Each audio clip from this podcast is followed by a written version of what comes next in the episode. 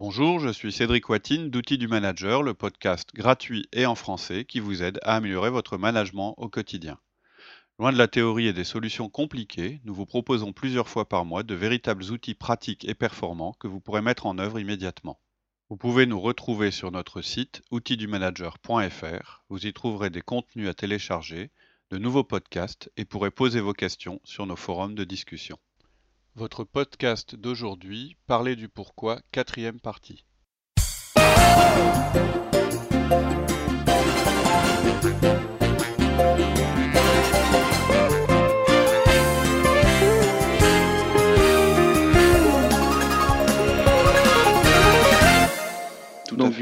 C'est notre cinquième point, il faut être graduel. Exactement. En fait, la culture passée de votre équipe ou de votre entreprise va jouer. Je sais que nous, par exemple, quand on a commencé à faire ça chez nous, encore une fois, on n'est pas une entreprise libérée, mais en plus, on a plusieurs entreprises. Il y en a une où on a, on a libéré plus que, que l'autre. Que l'autre. Mais de toute façon, ça a été graduel.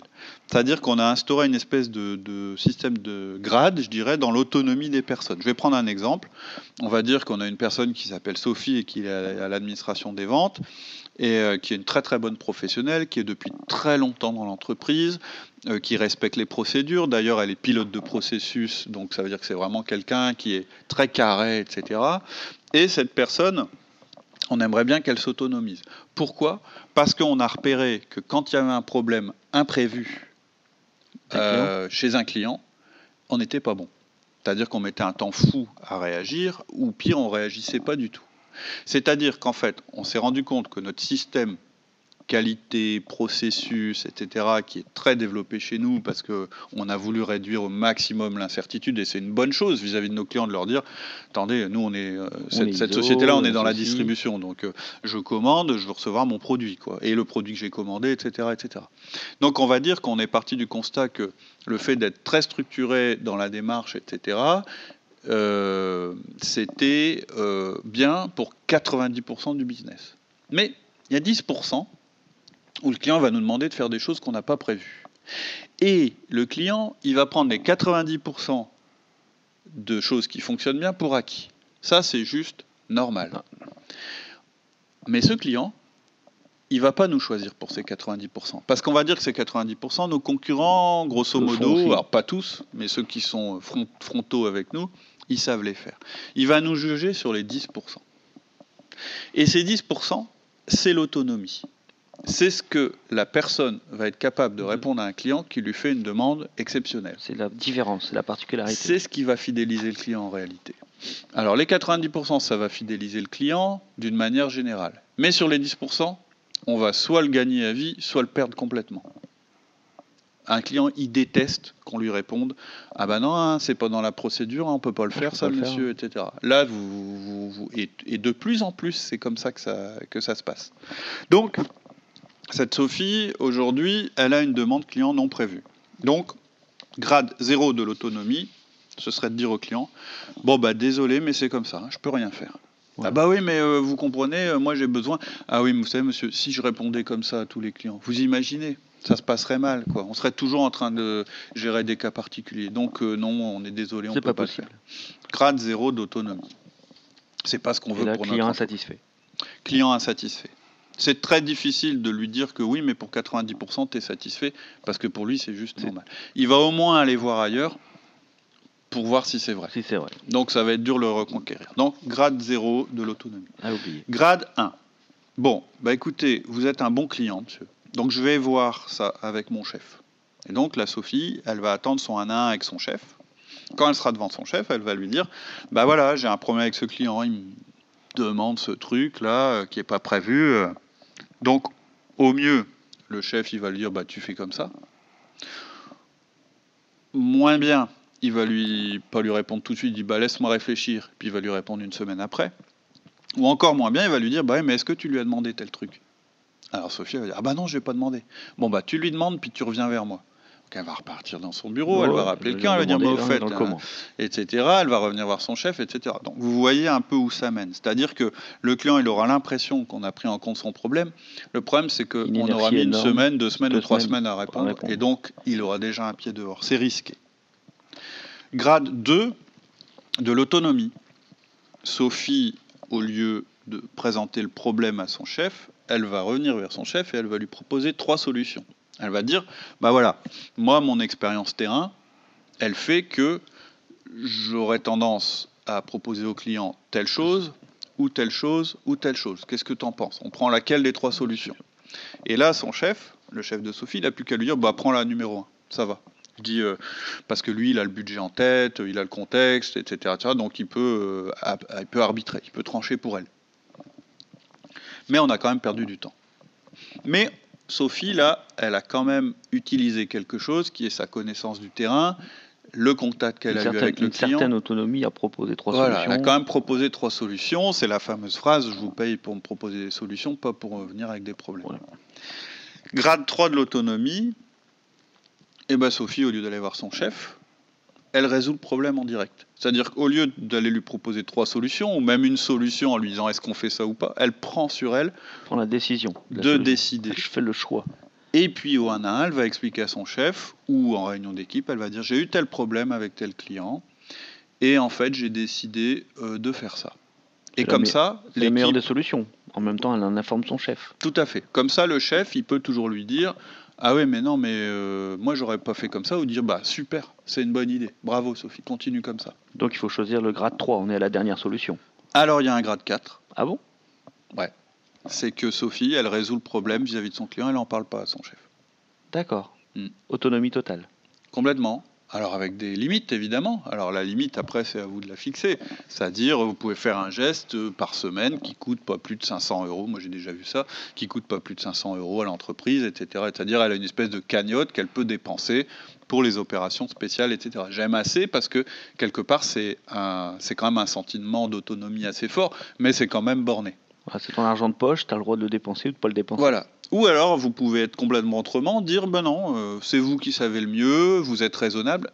Probablement, effectivement, que des gens qui ont jamais qui sont de bons professionnels, qui suivent les procédures, le jour où vous, les libérez, que vous leur donnez l'autonomie, en général, ils ont quand même un certain bon sens. Donc, euh, ils savent qu'il ne faut pas faire n'importe quoi.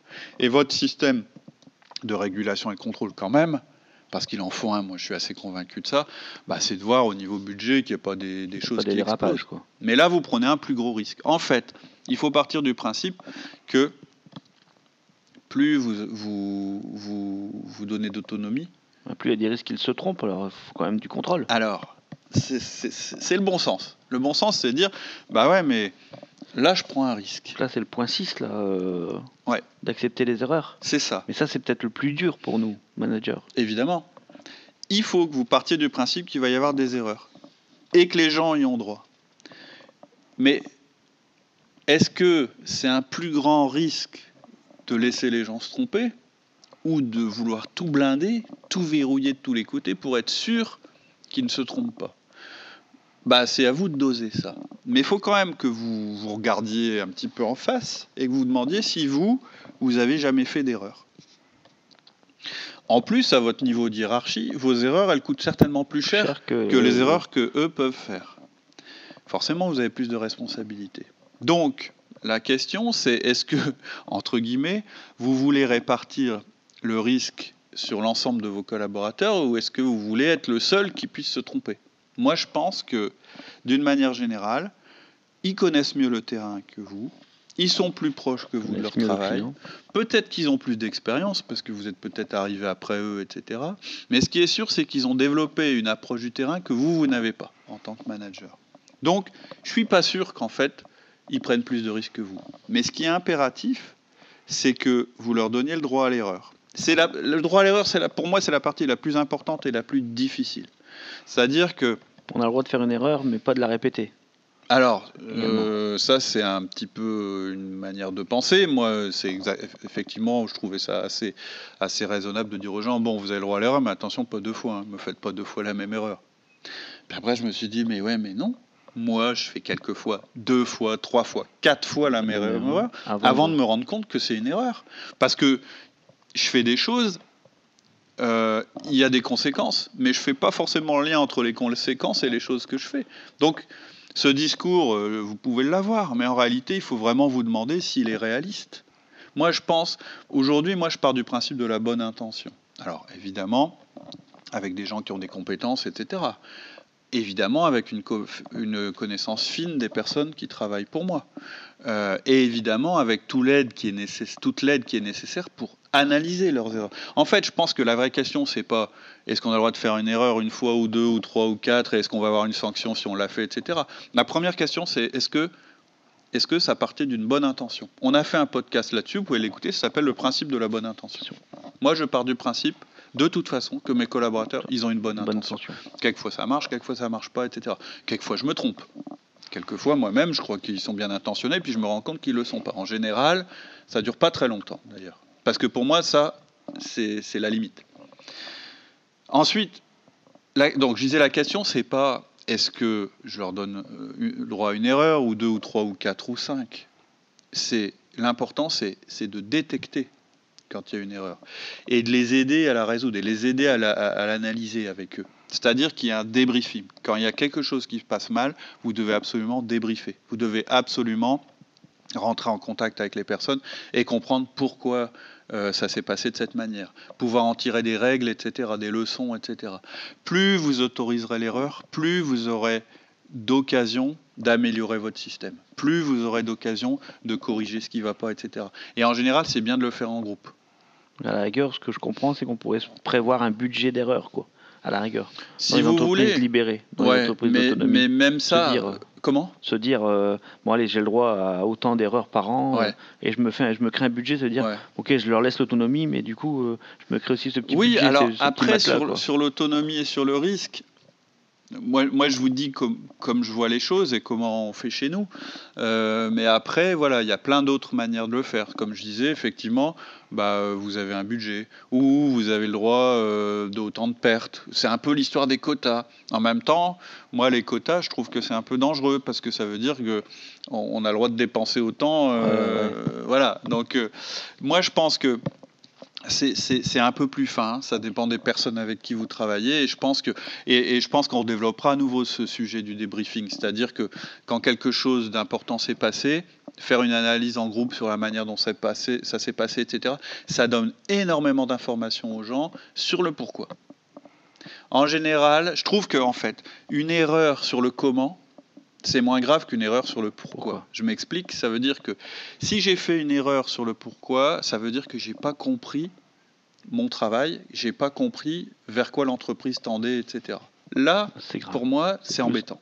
C'est grave, mais c'est pas forcément la responsabilité de la personne qui a fait l'erreur. Mais c'est sûr qu'il y a un dysfonctionnement dans le système.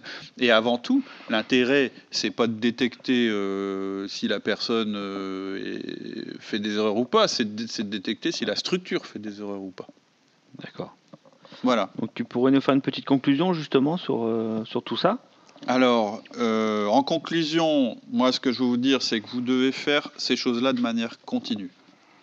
Vous pouvez encore injecter du comment. J'ai pas dit que vous devez lâcher les gens sans aucune instruction, etc. Mais je pense que progressivement, vous devez injecter des doses de pourquoi. C'est-à-dire que plus vous donnerez de pourquoi, moins vous aurez besoin de donner du comment. Et le comment, il va venir, c'est la manière de faire les choses, il va venir du terrain. Ces gens-là, une fois qu'ils ont bien compris l'état d'esprit, les valeurs, euh, la direction de l'entreprise, etc., ils vont être tout à fait capables et autonomes, tout à fait capables d'agir selon ce que vous leur avez dit. Donc ce n'est pas une liberté totale, l'autonomie, c'est plus de réactivité et euh, agir selon euh, le, sens, selon la direction dans laquelle vous voulez orienter votre service, votre entreprise, etc., etc. Et faire grandir son équipe. Tout à fait. Donc je vais reprendre les points. Hein, on a eu deux points principaux. Le premier, c'était bah, la raison pour laquelle il faut parler du pourquoi plutôt que du comment. Première raison, parce que vous allez gagner du temps. C'est un vrai investissement. Deuxième raison, parce que votre job de manager, c'est d'obtenir des résultats sans perte de collaborateurs, et que c'est la meilleure manière d'y arriver. Troisième raison, parce que la vie n'est pas une ligne droite. Vous pourrez jamais tout prévoir. C'est pas possible. C'est pas possible. Et donc c'est plus intelligent euh, de leur dire de garder le cap, mais de prendre les chemins qu'ils veulent pour aller jusqu'à la destination que vous avez prévue. C'est un certain confort aussi pour le manager du coup. Ah, complètement, complètement. Et, ça veut dire tout le monde gagne là, hein. c'est du, du gagnant-gagnant à tous les niveaux. Et quatrième raison, parce que vos collaborateurs en sont capables. Dans leur vie personnelle, vous avez peut-être l'impression que vous en êtes plus capable qu'eux, mais vous vous trompez. Ce n'est pas une question de compétence, c'est une question d'information. Vous êtes plus informé qu'eux.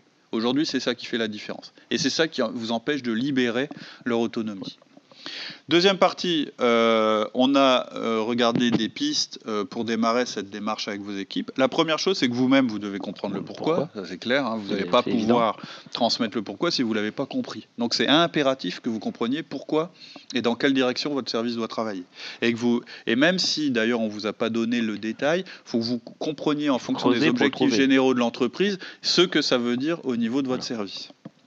Deuxièmement, vous devez être capable de l'expliquer. Je vous ai donné des exemples euh, avec le dosage que, vous choisirez. Troisièmement, vous allez devoir lutter contre les habitudes de vos collaborateurs, mais qui sont des habitudes que vous leur avez inculquées. Soit vous avez recruté de toute façon des gens qui ont ces habitudes-là, et donc ça a été un choix, soit, soit par votre comportement, vous les avez orientés dans cette direction. Donc vous allez devoir lutter contre les habitudes. Mais, quatrième point, en respectant les individualités de vos collaborateurs. Certains iront plus vite que d'autres. Donc vous allez devoir les faire progresser tous au fur et à mesure, à travers les 1 à 1 et à l'aide de leur profil disque. Cinquième euh, point, soyez graduel. On a parlé des différents grades de l'autonomie. Je pense que c'est intéressant que vous preniez un papier, un crayon et que vous vous amusiez à vous définir ce que ça veut dire pour vous être autonome, et puis que vous le notez sur un papier et que vous vous positionnez vous, votre service, par rapport. est à cette autonomie. Voilà. Où est-ce que vous en êtes? À la limite, ça peut être le support de, votre euh, euh, présentation. à vos collaborateurs. Et ensuite, je pense qu'à l'intérieur de vos équipes... outil de mesure de l'autonomie, et nous, on en est là, qu'on a la Si vous voulez mettre un outil de mesure, ça peut être celui-là. Et puis, à chaque fois que quelqu'un vous dit, bah là, j'ai fait comme ça, vous dites, ah bah là, c'est bien, tu as pris une décision grade 5. Ou bien, euh, bah non, là, tu, viens me voir, tu es, niveau 0, quoi, on va dire. Et ça, tout ça, c'est impossible à réaliser si vous n'acceptez pas les erreurs. Et ça, vous devez le dire à vos collaborateurs. Je vais accepter des erreurs. Voilà. Ok. Et eh ben, bon courage pour mettre tout ça en place. Eh ben, merci ça vaut vraiment le coup. Et à très bientôt. Bonne semaine. Merci, au revoir. Au revoir. C'est tout pour aujourd'hui. En attendant le prochain épisode, je vous propose de nous retrouver sur notre site outildumanager.fr. Vous y trouverez notre forum où vous pourrez échanger et poser vos questions, tous nos contenus écrits et nos offres d'intervention en entreprise et en école ainsi que nos conférences. Je vous dis à très bientôt sur notre site outildumanager.fr.